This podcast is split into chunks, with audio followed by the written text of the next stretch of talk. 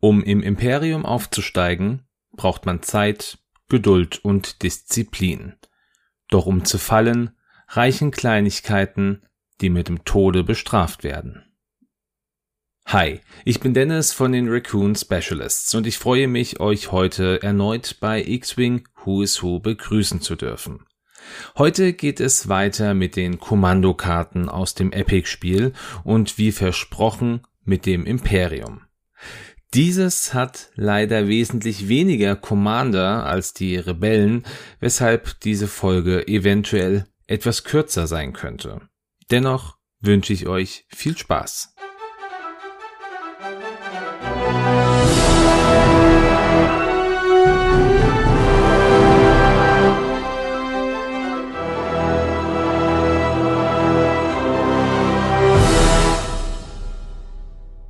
Den Anfang machen wir heute mit einem, den ich ganz persönlich im Film immer sehr unsympathisch fand, der aber eine sehr interessante Story hat. Es geht um Admiral Ozell. Kendall Ozell war ein männlicher Mensch vom Planeten Cardia und durch seine sehr wohlhabende Familie konnte er in seiner Jugend die verschiedensten Hochschulen und Universitäten in den Kernwelten der Galaxis besuchen. Dies führte dazu, dass er einen Abschluss machte und ein Captain of the Line wurde. Das war ein Titel der Marine, der noch unter einem Konteradmiral stand. Doch trotz seines Abschlusses hielten ihn seine Vorgesetzten für nicht geeignet genug, um im aktiven Einsatz auf dem Schlachtfeld eingesetzt zu werden, und er wurde in den Schuldienst zurückversetzt, um die nächste Generation von Führungspersonal auszubilden. Schon während der Klonkriege diente Orsell in der ehemaligen republikanischen Marine und entschloss sich nach der Gründung des Imperiums genau diesem auch weiter zu dienen. Ein für ihn sehr entscheidendes Lebensereignis war, als seine ehemalige Verlobte, die er plante zu heiraten, ihm eines Tages anbot, sich der aufkeimenden Rebellion anzuschließen. Doch Orsell war dem Imperium treu ergeben und entschloss sich, seine Verlobte hinter sich zu lassen. Sein Leben galt ab diesem Zeitpunkt einzig und allein dem Imperium, und er wurde 14 Jahre vor der Schlacht von Yavin zum Konteradmiral ernannt und gleichzeitig in den imperialen Generalstab berufen Voller Eifer erklomm Orsell weitere Stufen in der imperialen Marine und wurde kurz nachdem der erste Todesstern durch die Rebellen zerstört wurde, zum Admiral erhoben. Immer wieder begegnete Orsell auch Darth Vader, der in Orsells Anwesenheit immer wieder imperiales Personal mit der Macht wirkte, um somit Angst und Schrecken zu verbreiten. Orsell selber war sich sicher, dass ihn eines Tages das gleiche Schicksal ereilen würde. Zusammen mit General Weirs, den wir als Anführer der Landungstruppen von Hoth in Episode 5 kennen, besuchte er den Planeten Mustafar. Hier sollten beide nach der Zerstörung des Todessterns vor Vader persönlich Bericht erstatten. Orsell war sich sicher, dass man die Rebellen nur durch eine effektive Bombardierung aller Planeten in die Knie zwingen könne, da dies Angst verbreiten würde. Jedoch wollte Vader diesen Plan nicht umsetzen und stattdessen die Death Squadron, eine Armada von imperialen Schiffen entsenden, um die Rebellenbasen aufzuspüren. Hierzu gehörte auch der Supersternenzerstörer Executor. Orsell führte die Death Squadron an, obwohl Darth Vader de facto die komplette Kontrolle hatte. Als ranghöchster imperialer Offizier aber behielt Orsell das offizielle Kommando.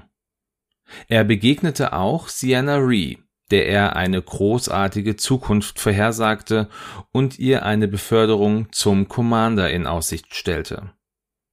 Nachdem das Imperium Tausende von Suchdroiden in die Galaxis geschickt hatte, um den Rebellenstützpunkt zu finden, berichtete einer dieser Droiden von einer Basis im Hoth-System, welches Orsell aber nicht als definitiven Hinweis ansah.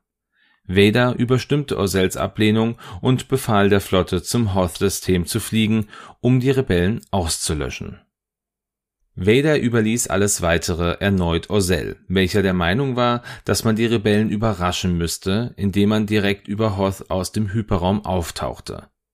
Doch durch den Suchdruiden, den Han Solo zerstört hatte, waren die Rebellen schon gewarnt und reagierten nicht kopflos, wie Orzel es vermutete. Die Rebellen aktivierten den Schildgenerator und selbst die geballte Feuerkraft der Executor hätte diesen Schild nicht durchdringen können. General Wiers berichtete Vader von diesem Zwischenfall und erhielt den Befehl, die Bodentruppen vorzubereiten. Danach kontaktierte Vader Orzel und Captain Peart. Noch bevor Orzel berichten konnte, was passiert war, griff Vader mit der Macht aus und würgte ihn. Er hatte sich das letzte Mal als Versager erwiesen. Vader erwürgte Orzel und ernannte Captain Peart zum Admiral. In seinen letzten Momenten dachte Orzel an seine ehemalige Verlobte und dass er ein Rebellenspion hätte sein können. Er bedauerte diese Entscheidung von damals und starb. Historiker kamen später zum Schluss, dass die Rebellenallianz ohne ihre Niederlage auf Hoth im folgenden Jahr während der Schlacht von Endor vielleicht nicht alles riskiert hätten und somit über Endor verloren hätten. Somit hatte die Entscheidung von Orzel indirekt mit der Vernichtung des zweiten Todessterns und dem Tod des Imperators sowie Darth Vader zu tun. Den ersten Auftritt hatte Orzel während Episode 5 Das Imperium schlägt zurück. Doch im Buch Star Wars Tarkin von 2014 wird er chronologisch in den Kanon eingeführt, da das Buch 14 Jahre vor der Schlacht von Yavin spielt Orsels Commander-Fähigkeit ist die folgende: Solange ein befreundetes großes oder riesiges Schiff in Reichweite 0 bis 3 ein Manöver ausführt, darf es einen Hitschaden erleiden, um stattdessen ein Manöver mit derselben Flugrichtung, derselben Schwierigkeit und einer um eins höheren oder niedrigeren Geschwindigkeit auszuführen auch wenn es keinen kanonischen Zusammenhang gibt, zeigt es aber, dass Orzel es schafft, trotz eventueller Verluste seine Flotte schneller ans Ziel zu bringen oder sie eben zu verlangsamen. Hätte er das letztere Mal in Episode 5 gemacht, dann hätte er vielleicht sogar überlebt. Die nächste und gleichzeitig auch letzte Person in dieser Folge hat nur einen sehr kurzen Auftritt in Star Wars, denn es geht um Captain Neda.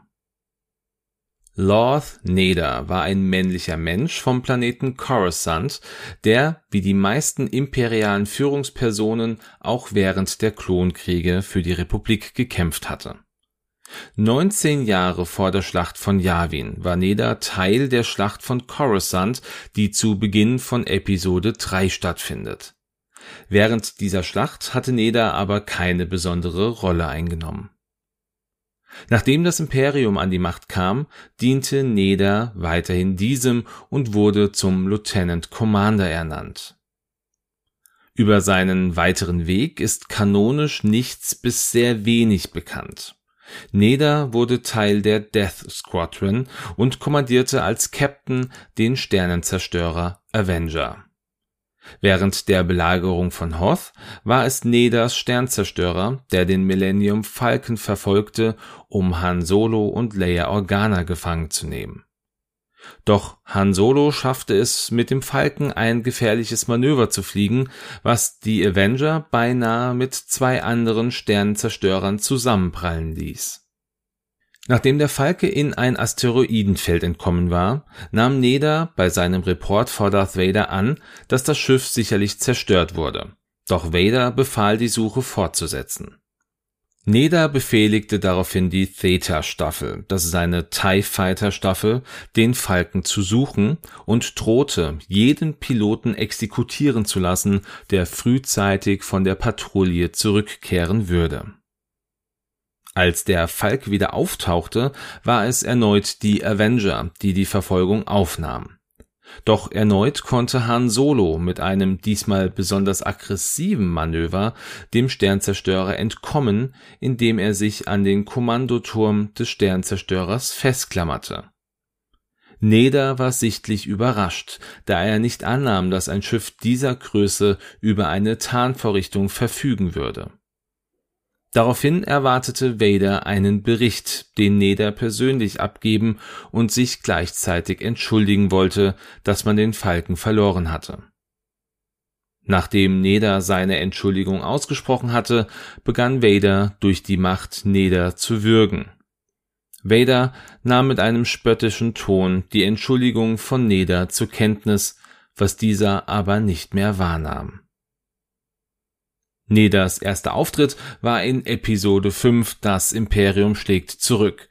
Durch das Referenzbuch Star Wars Galactic Atlas von 2016 wurde bekannt, dass Neda in den Klonkriegen gedient hatte.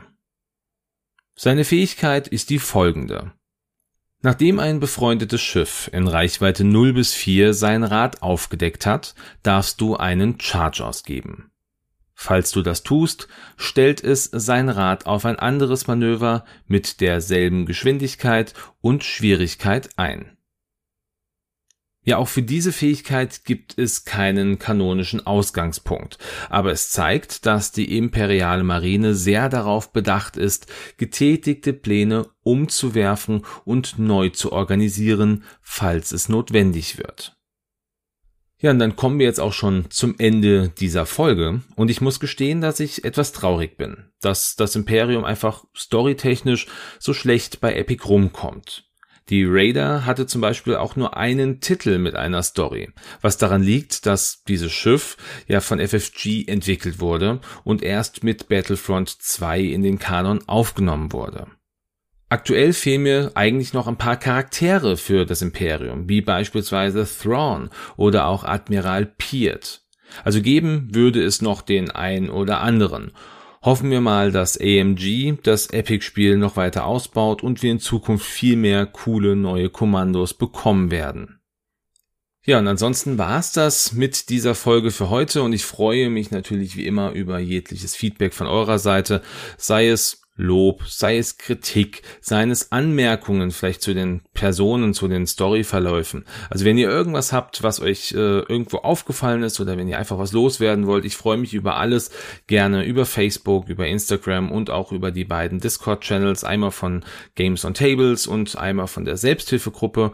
An dieser Stelle möchte ich mich auch noch ganz herzlich bedanken, habe ich lange nicht mehr gemacht, sowohl bei Simon von Games on Tables als auch bei Daniel von der Selbsthilfegruppe, dass ich ja meinen meinen Podcast dort so ein bisschen promoten darf. Ja, von daher vielen lieben Dank für euren Zuspruch an dieser Stelle. Und das nächste Mal geht es dann weiter mit der Sea-Rock und den Scum Commanders. Und bis dahin wünsche ich euch wie immer einen schönen Sonntag, einen guten Start in die Woche oder einen schönen Tag, wann auch immer ihr diese Folge hört. Macht's gut, bleibt weiterhin gesund und ciao.